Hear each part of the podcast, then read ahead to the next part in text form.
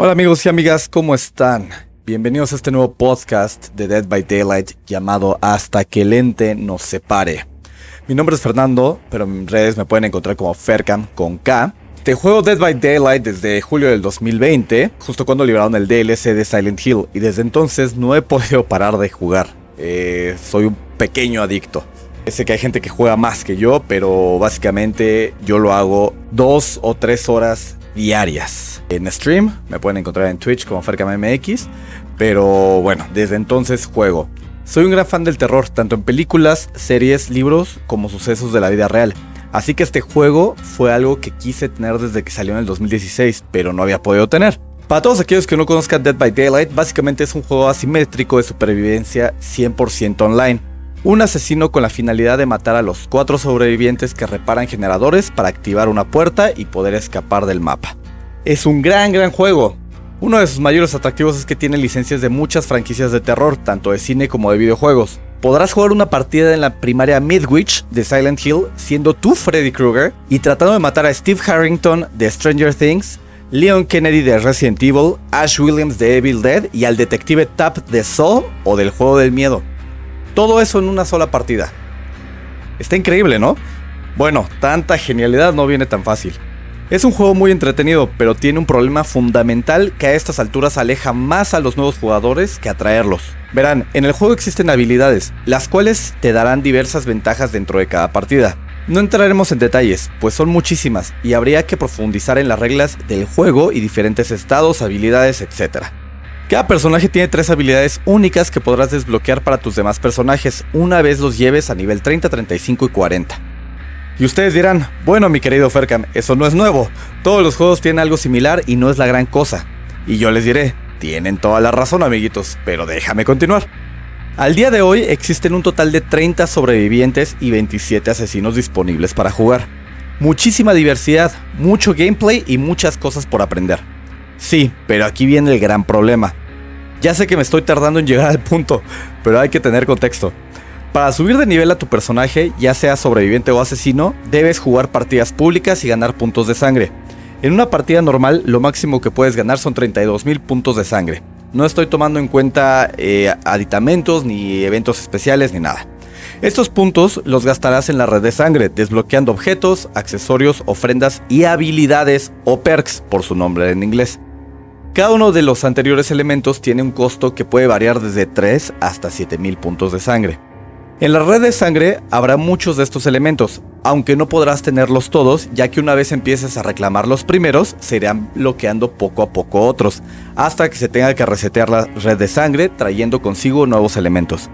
Sabiendo utilizar los puntos, te gastarás en promedio 52.000 puntos por red de sangre, teniendo a su vez como límite el poder desbloquear hasta dos perks. No vamos a ahondar en eso de la red y los puntos que puedes gastar, ya que de por sí esto ya revuelve mucho el tema. A partir de ahorita nos enfocaremos únicamente en las habilidades, enfatizando que solo puedes desbloquear dos por red de sangre. Imaginemos que eres un nuevo jugador y quieres subir de nivel a Jill Valentine. De entrada existen 14 habilidades genéricas para sobreviviente, más las 3 exclusivas de Jill. Tenemos un total inicial de 17 habilidades. Ah, una disculpa, se me olvidó mencionar que cada habilidad tiene 3 niveles triplicando el número de veces que debes conseguir todo. Ups. Inicias con 51 habilidades por desbloquear. Genial, has desbloqueado ya 51 habilidades, pero esto apenas inicia. ¿Recuerdas que en total hay 30 sobrevivientes? Tengamos en mente que para poder desbloquear las habilidades únicas de cada personaje y poderlas tener en la red de sangre de los demás, debes llevar a dicho personaje a nivel 40. Supongamos que ya tenemos a los otros 29 sobrevivientes a nivel 40 y sus habilidades desbloqueadas. Jill necesita conseguir y subir de nivel no solo las 14 habilidades genéricas y sus 3 únicas, debe subir de nivel las otras 3 de los otros 29 personajes. Haciendo la matemática por ti, estamos hablando de 104 habilidades únicas. Pero recordemos que tienen 3 niveles, así que en realidad tienes que desbloquear 312 habilidades únicamente con un personaje. Esto lo repetimos por el resto. Y si quieres tener a todos los sobrevivientes al máximo de habilidades, tendrás que desbloquear un fabuloso total de 9360 habilidades. Les repito, 9360. Pero Fer Camaleón, eso es solo si quieres subir a los personajes al máximo. Yo solo quiero subir a Bill Overbreak de Left 4 Dead. Excelente, enfocarse en pocos personajes a la vez es la mejor forma de llevar esto. Al final de cuentas, los sobrevivientes no tienen ninguna diferencia más allá de sus cosméticos. Son 30 skins para pronto. Bueno, vamos a la segunda parte de este martirio de Grind, los asesinos. Verán, en Death by Daylight los sobrevivientes no tienen diferencia uno del otro. Da igual si usas a Elodie Rakoto o a Jake Park, es mero gusto personal. El problema es que los asesinos sí se juegan muy diferente uno del otro. Cada asesino tiene un poder único, que no se desbloquea para los demás y solo ese personaje posee. Entonces, la forma de jugar de Freddy Krueger, la cazadora, Michael Myers o la enfermera jamás va a ser la misma. Cada asesino tiene su jugabilidad única y es, hasta cierto punto, lo más variado e interesante del juego.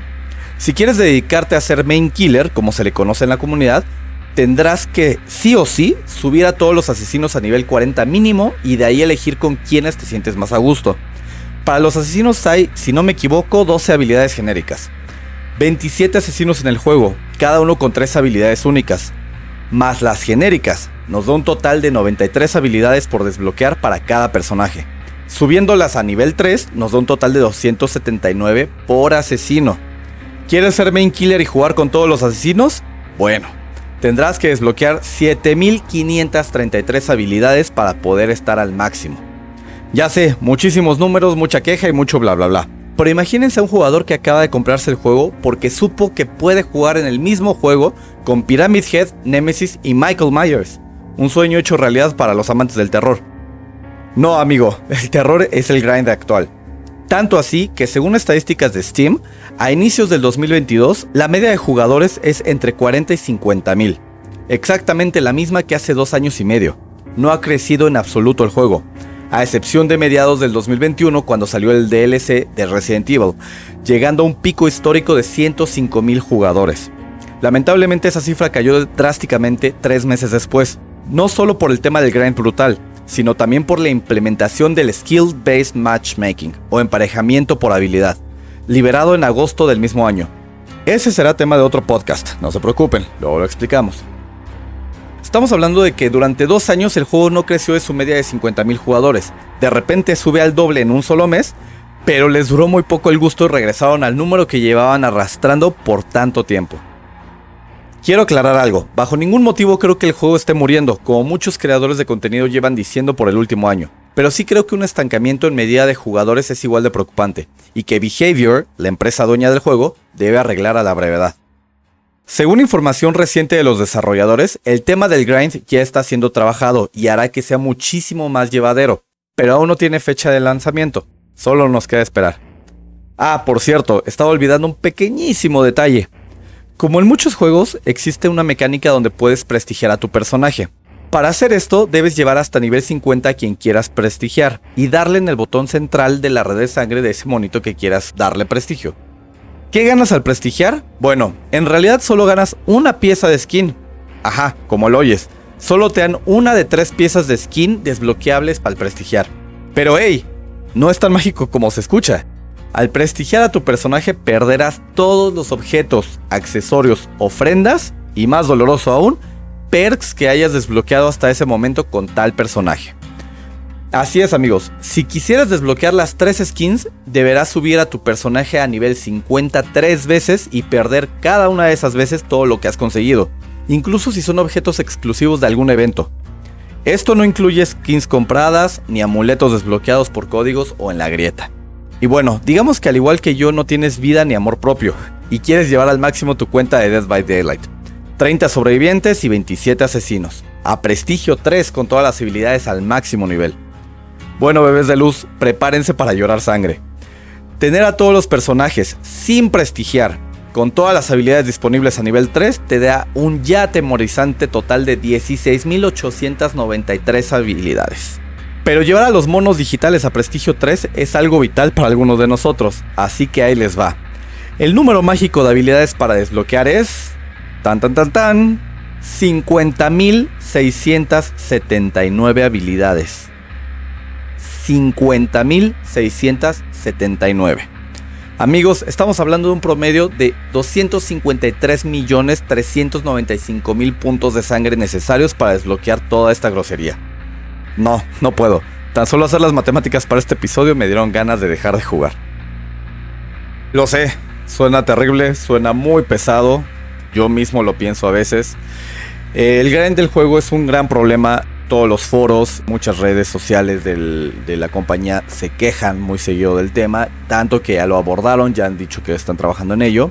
Y bueno, no es algo que haga que dejes de jugar. El juego es muy bueno, no quiero que se malinterprete, que crean que odio el juego, que los estoy tratando de convencer de dejarlo y que no vale la pena. No, todo lo contrario. Es un juego muy interesante, pero justamente por el tema de que soy un gran fan del juego, a veces es complicado. A veces es muy difícil querer avanzar en el juego. Eh, simplemente si yo quiero meter a un amigo al juego. No es lo mismo que meterlo a jugar Rocket League, por ejemplo, o meterlo a jugar eh, Call of Duty o lo que tú quieras, ¿no? No es, no es tanto el grindeo en esos juegos. Todos necesitan avanzar y en todos les tienes que meter tiempo si lo quieres jugar bien. Pero en este juego en específico es mucho el tiempo que tú necesitas invertirle para que lo puedas llevar al, máximo y a sacarle todo el jugo. Para mí personalmente se me hace muy exagerado, muy difícil. Pero bueno, no sé ustedes qué opinen. Eh, vamos a terminar el tema de hoy. Yo sé que sonó muy agresivo toda la información, pero es algo que se necesita saber y que muchos jugadores, me he dado cuenta, todavía no entienden la dificultad del grindeo que tiene Dead by Daylight. Les agradezco muchísimo por escuchar este podcast. Es el primero, es un experimento todavía. Espero les agrade. Cualquier duda, comentario, por favor, se pueden acercar a mis redes sociales y darme sugerencias de cómo mejorar esto para que todos podamos aprender algo nuevo y tener información divertida. Mi idea es invitar en un futuro a creadores de contenido eh, representativos de la comunidad latina hispanohablante a este podcast, entrevistarlos, ver eh, qué les gusta el juego, por qué lo juegan, cómo lo juegan, dar consejos y todo eso. Entonces me ayudaría mucho que compartieran el podcast, que me sugirieran a quién les gustaría ver. Y pues nada, muchísimas gracias por estar aquí. Les dejo mis redes sociales en los show notes del podcast. Y yo estoy en vivo en Twitch de lunes a viernes de 9 a 11 pm hora México. Pásensela chido jueguen mucho, grinden, porque de eso va el juego básicamente, no sean tóxicos y nos veremos hasta que el ente no se pare. Bye bye.